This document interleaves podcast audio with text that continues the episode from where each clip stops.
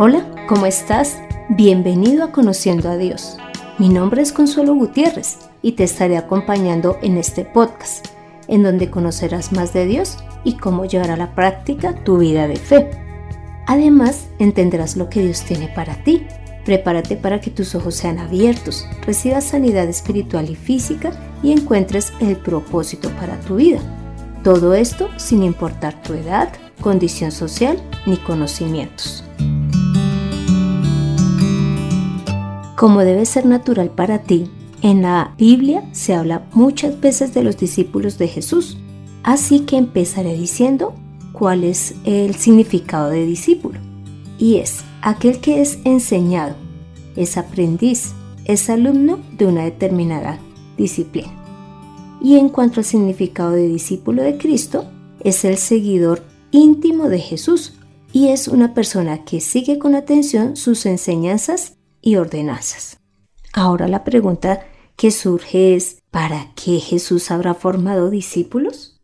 Pues te cuento que es porque la iglesia que el Señor Jesús creó lo hizo con el fin de que ellos salieran a predicar de la palabra del Señor. Por lo tanto, una persona que está en una iglesia no puede dedicarse solo a oír, leer, orar y no obrar. Inclusive, gracias a Jair Rojas, empecé a averiguar el significado de iglesia. ¿Y cómo te parece que iglesia en griego se escribe eclesia, que puede ser con C o con doble K? Y significa grupo de personas que trabaja para Dios fuera del lugar de reunión, con el fin de establecer su reino. Incluso, etimológicamente, la palabra griega eclesia está compuesta de dos raíces, que es eka, que significa para afuera, y clesia, que significa llamados. Por lo tanto, eclesia significaría reunión de personas llamadas hacia afuera. Sé que hemos venido hablando en el episodio 29 en el episodio 35 y ahora seguimos hablando de la iglesia. Pero hoy vamos a hacer énfasis es en la iglesia que se dirige hacia los que están fuera de la congregación, los que realmente están haciendo el trabajo para que más gente conozca al Señor y está estableciendo nuevas iglesias. Nosotros podemos observar que quienes hicieron esto inicialmente, después de que Jesús ascendió, fueron los discípulos, por eso fue que también di el significado de que es ser un discípulo. La siguiente pregunta es, ¿qué ocurre en un discípulo de Jesús? Y lo primero es, ¿qué es santificado? Leamos Romanos 15 del 15 al 16. Pero les he escrito con toda franqueza, como para hacerles recordar, por la gracia que Dios me ha dado, para ser ministro de Jesucristo a los no judíos y ministrarles el Evangelio de Dios, para que ellos sean una ofrenda agradable a Dios, santificada por el Espíritu Santo. Como puedes ver, la palabra muestra que los seguidores de Jesús son santificados por el Espíritu Santo, pero también por la palabra dada por el Señor. Y en el episodio 29 y en el 35 hemos hablado de que un discípulo o la iglesia del Señor ama a Jesús y ha dado la vida para él. Así que hoy no profundizaremos en estos dos puntos, pero aclaro, siguen siendo importantísimos para el Señor. Hoy haré énfasis en los discípulos que son capacitados para hacer la obra. Entonces leamos Mateo 4 del 18 al 23. Mientras Jesús caminaba junto al lago de Galilea, vio a dos hermanos, Simón, llamado Pedro, y Andrés, que estaban echando la red al agua, pues eran pescadores. Jesús les dijo, Síganme y yo haré de ustedes pescadores de hombres. Ellos, entonces, dejando al instante las redes, los siguieron. Un poco más adelante, Jesús vio a otros dos hermanos, Jacobo y Juan, hijos de Zebedeo, quienes estaban en la barca junto a su padre y remendaban sus redes. Jesús los llamó y ellos dejando al instante la barca y a su padre los siguieron. Jesús recorría toda Galilea, enseñaba en las sinagogas de ellos, predicaba el Evangelio del reino y sanaba toda enfermedad y toda dolencia en el pueblo. Según esta porción bíblica, nosotros podemos ver que Jesús le dijo a Pedro y Andrés que les iba a enseñar a ser pescadores de hombres. Evidentemente ser pescadores de hombres no se logra dentro de la misma iglesia, porque por algún motivo, si hay nuevos, es porque otra persona lo llevó a ese lugar. El pescar las personas, pues para usar el mismo término, hace alusiones a salir y buscar de estas personas que aún no conocen del Señor y que evidentemente también lo necesitan para que cuando mueran puedan estar con Él y puedan ser salvos. Pero también la porción bíblica muestra que Jesús, estando ya con estos discípulos, iba y enseñaba en las sinagogas, inclusive dice en las sinagogas de ellos, y predicaba el Evangelio del reino y sanaba toda enfermedad y toda dolencia en el pueblo. Esto es como nosotros estar en clase, donde vemos que el profesor hace los ejercicios matemáticos y nos va aclarando y nos va demostrando cómo desarrollarlos. Acá estos discípulos estaban dando cuenta de lo que Jesús estaba enseñando. Además estaban dando cuenta de que Él estaba sanando. Así que esto debía ser una de las cosas para poder pescar hombres. Y es que el Evangelio, cuando una persona lo escucha y Dios le ayuda a entenderlo, hace que ellos deseen estar cerca de Dios. Y si esa persona a su vez estaba enferma o endemoniada y fue liberada, fue sanada, pues también va a desear acercarse al Señor.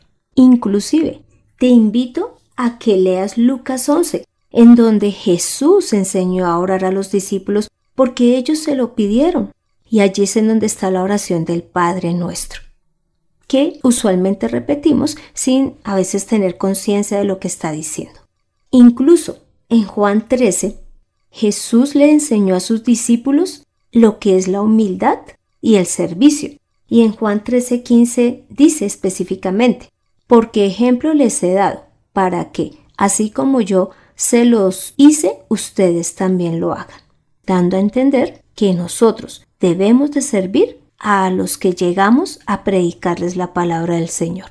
Jesús también les enseñó a perdonar. Les demostró que las palabras dadas por Dios en el Antiguo Testamento se habían cumplido, demostrando que Dios es un Dios de verdad.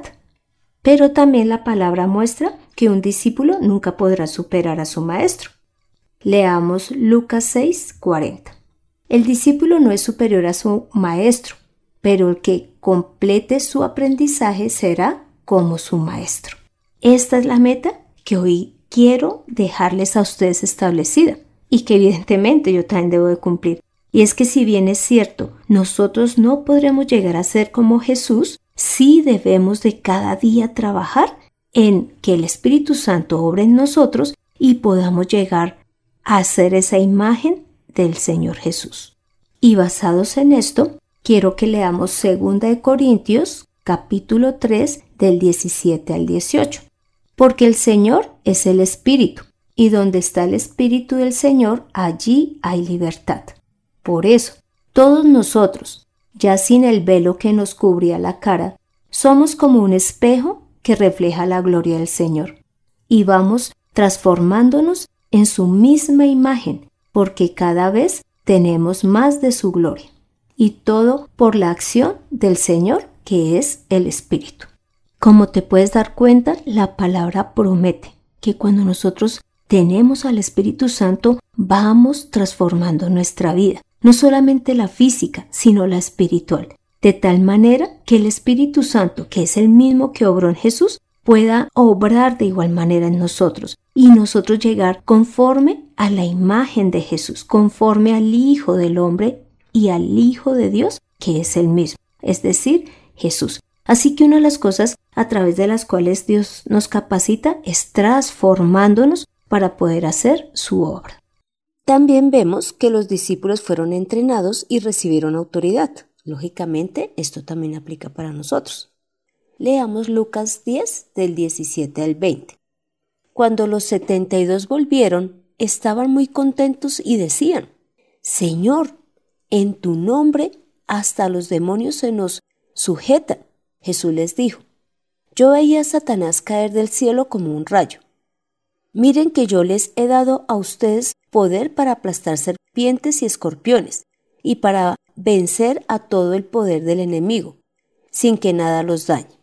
Pero no se alegren de que los espíritus se les sujeten, sino de que los nombres de ustedes ya están escritos en los cielos.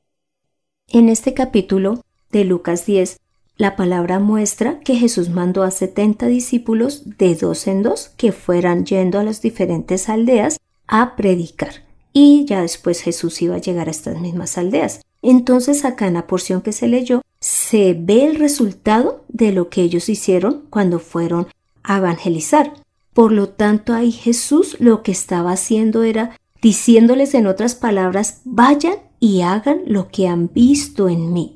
Inclusive les dice que ya les dio poder para aplastar serpientes y escorpiones y para que el enemigo no, no los pueda dañar. Esto es lo que el Señor ha hecho en nosotros. Él nos ha dado autoridad. Él nos ha entrenado porque cuando tú y yo leemos la palabra, vemos lo que Jesús hizo y lo que los discípulos hicieron. Por lo tanto, estamos siendo entrenados. No podemos decir que no sabemos cómo hacerlo, porque la palabra muestra cómo era que ellos iban con toda humildad y sencillez a predicar del Evangelio, sin hacerle ningún cambio, tal cual Jesús se lo había dado.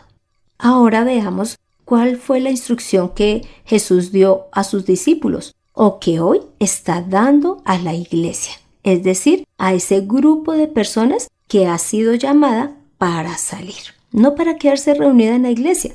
Leamos Marcos 16, 15. Y les dijo, vayan por todo el mundo y prediquen el Evangelio a toda criatura. Y en Hechos 1 del 6 al 8 dice, entonces los que se habían reunido le preguntaron diciendo, Señor, ¿restaurarás el reino de Israel en este tiempo? Y les dijo, no os toca a vosotros saber los tiempos o las sazones que el Padre puso en su sola potestad, pero recibiréis poder cuando haya venido sobre vosotros el Espíritu Santo, y me seréis testigos en Jerusalén, en toda Judea, en Samaria y hasta lo último de la tierra.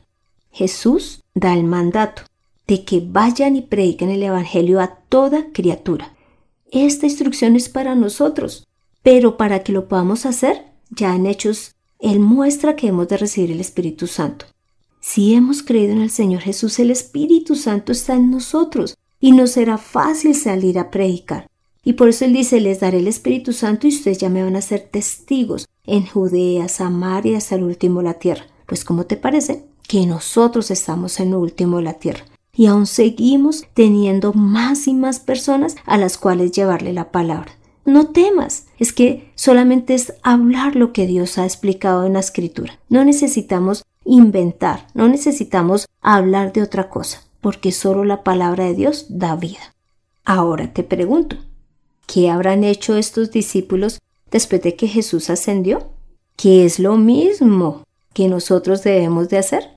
Y lo primero es que evidentemente ellos salieron a predicar. Leamos 2 de Timoteo 4 del 1 al 5.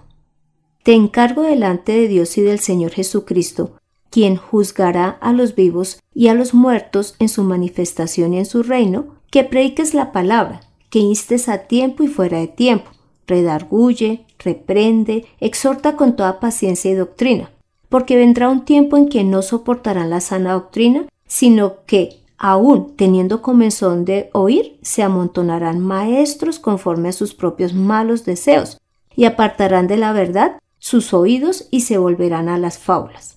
Pero tú, sé sobrio en todo, soporta las aflicciones, haz obra de evangelista, cumple tu ministerio. Como puedes ver, aquí la palabra está diciendo, y Pablo le está diciendo a Timoteo, que vaya y predique la palabra pero que la predique en todo momento, porque dice a tiempo y fuera de tiempo. ¿Por qué? Porque vendrán tiempos en que la gente no querrá oír la verdad, sino que se irá hacia las fábulas, hacia doctrinas que no lo llevan a la vida eterna. Pero él está, Pablo le está advirtiendo a Timoteo, tú haz la obra evangelista y cumple tu ministerio. Esta obra también nosotros la debemos de hacer. Si nosotros tenemos la palabra, y sabemos que es la verdad, vayamos y prediquémosla. Esto es a lo que nos está invitando el Señor. antes de que ya la gente no desee escuchar la verdad, sino las cosas que ellos quieran oír, las cuales no los van a llevar a la vida eterna. Y aquí habla del ministerio de evangelista, porque olvidé comentar, dentro de la capacitación que Dios hace a sus discípulos, es decir, a la iglesia, Él nos da dones y ministerios. Así que conforme nosotros em, estemos capacitados o tengamos las cualidades que Dios nos ha dado de manera innata. Lo otro a lo que salieron a hacer los discípulos después de que Jesús ascendió fue a formar iglesias. Este es el segundo punto.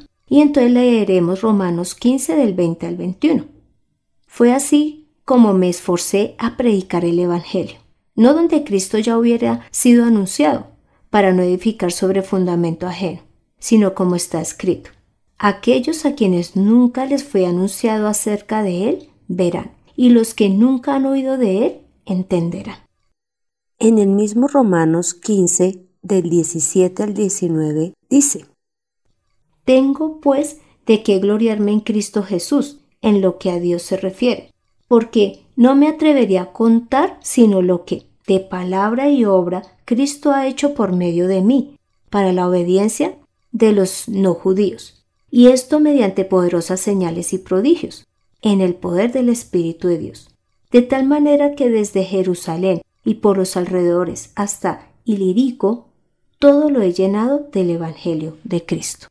Cuando nosotros leemos los hechos de los apóstoles, vemos que estas personas se dedicaron realmente a predicar la palabra y a formar iglesias en muchos lugares. Ilirico es una ciudad de Roma, es decir, ni siquiera estaba en Israel ni en, ni en Judea. Pero además aquí Pablo no solamente eh, colocó una iglesia en Ilirico, sino que sabemos que también colocaron iglesias en Antioquía, en Éfeso, en Cencrea, en Roma, en Esmirna, en Pérgamo, en Tiatira, entre otras. Estas iglesias son las que se mencionan en ese entonces, pero hoy sigue habiendo la instrucción de formar iglesias para que la gente conozca el Señor y después de que ha conocido el Señor, de una vez salga a predicarle a otros, para que se siga conociendo el Evangelio en todo el mundo. Y lo tercero es que los discípulos dieron la vida por Jesús. Podemos leer Mateo 10, el versículo 16 y luego del 22 al 23. El 16 dice, Tengan ustedes en cuenta que los estoy enviando como a ovejas en medio de lobos así que sean prudentes como serpientes y sencillos como palomas. Y del 22 al 23 está escrito, por causa de mi nombre todo el mundo los odiará, pero el que resista hasta el fin será salvo. Cuando los persigan en una ciudad, huyan a otra, porque de cierto les digo que no terminarán de recorrer todas las ciudades de Israel antes que venga el Hijo del Hombre. Esta porción muestra varias cosas. Y es que Jesús inclusive les está diciendo que ellos sean prudentes como serpientes y sencillos como palomas, porque los están enviando en medio de lobos. Y aunque nosotros estamos acá en Colombia, en donde no tenemos esa persecución que sí tuvieron los judíos y que tienen los que creen en Jesús en otras naciones, realmente estas personas fueron maltratados, fueron azotados. Inclusive la palabra dice que varios de ellos murieron, sino por decir todos, como mártires. Y acá la palabra también muestra que ellos iban a ser odiados, iban a ser perseguidos y iban a tener que huir de una ciudad a otra. Esto es entregar la vida. Si nosotros estamos en un país en donde no tenemos estos problemas, pues esforcémonos aún más en predicar, en que sabemos que pronto una que otra persona nos hará mala cara, no nos querrá atender, no querrá escuchar, pero la mayoría de gente y te lo digo por experiencia, si quieren escuchar del Señor. Entonces, seamos la iglesia que sale a predicar del Señor. No nos quedemos solo orando en casa, solo leyendo, solo escuchando las prédicas, sino salgamos para que Dios sea conocido por más personas. Y esta era la finalidad de este episodio, que nosotros seamos la iglesia que Jesús ha preparado, es decir, la reunión de personas que es llamada hacia afuera para que más personas conozcan del Señor y sean salvas. Porque Dios vendrá cuando las buenas nuevas hayan sido predicadas en todo el mundo. Así que la obra no ha parado y nosotros ahora somos los llamados a realizarla. Recordemos una vez más el mandato dado por el Espíritu Santo a los discípulos a través de Jesús. Mateo 28 del 19 al 20. Por tanto, vayan y hagan discípulos en todas las naciones, y bautícelos en el nombre del Padre, y del Hijo, y del Espíritu Santo. Enséñales a cumplir todas las cosas que les he mandado. Y yo estaré con ustedes todos los días hasta el fin del mundo. Amén. Por favor, acompáñame a esta oración. Gracias, Padre amado, por dotarnos de todo lo que necesitamos para poder servirte. Señor, danos de tu Espíritu Santo para que seamos los instrumentos que tú necesitas para que más personas realmente conozcan de ti, Señor, para que se puedan colocar más iglesias en esos municipios lejanos, en las veredas, en esos lugares en donde debido a su lejanía no hay iglesias o debido a su topografía no pueden instaurarse en iglesias grandes, Señor, pero que nosotros seamos esa iglesia que tú deseas, los discípulos que tú has formado, Señor, para que más conozcan de ti. Gracias, Señor, porque tú no nos has dejado solos en la obra, tú nos has dado el Espíritu Santo que es tenerte a ti mismo en nosotros y nos estás transformando día a día y nos has capacitado a través de la palabra que has dejado escrita. Señor, sé tú obrando en nosotros, Señor. Te lo pedimos en el nombre de Cristo Jesús. Amén. Tome la mejor decisión. Sea la iglesia. Ponga en acción todo lo que ha aprendido, tanto en la palabra como en la iglesia. Salga de testimonio del Salvador del mundo e invite a más personas para que lo acompañen y de esta manera se esté cumpliendo el mandato. Da a conocer al Dios vivo en Conociendo a Dios. Este fue el episodio 36, en donde vimos a la iglesia que realmente Dios desea, es decir, la que actúa. Si de pronto tú sientes temor de salir a predicar, ora y dile al Señor que te dé las fuerzas. Y lógicamente, lee la palabra, para que cuando tú vayas a explicarla, tengas las bases suficientes y el Espíritu Santo te esté recordando sus propias palabras. Mira, Jesús dio ejemplo, así que tú sigue. Te animo para que leas Hechos, también que leas Juan 13 del 1 al 17, Mateo 10 del 16 al 23, en donde podrás ver cómo Jesús les enseñaba, lo que los discípulos hacían y también los peligros que ellos corrieron. Pon en acción lo aprendido. Todo el que cree en Jesús y recibe el Espíritu Santo se hace su discípulo. Así que manos a la obra. Predica con ayuda del Señor. Levanta más iglesias pero además ora, lee la palabra, congrégate, ofrenda y diezma. Gracias por escuchar este podcast mientras trabajas, esperas el avión o estás en el momento en que vas a leer la palabra. No dejes de compartirlo para que más personas sepan lo que significa ser la iglesia de Jesús. Realmente me gustaría conocer tu opinión, dudas o aportes. Para esto puedes escribir al correo de mirtaconsuelog.gmail.com. Soy Consuelo Gutiérrez, tu compañera en este camino. En la edición de este podcast, José Luis Calderón. Seamos la iglesia que Jesús desea. Dejemos que el Espíritu Santo nos use llevando su palabra a todo lugar. Nos vemos en el próximo episodio.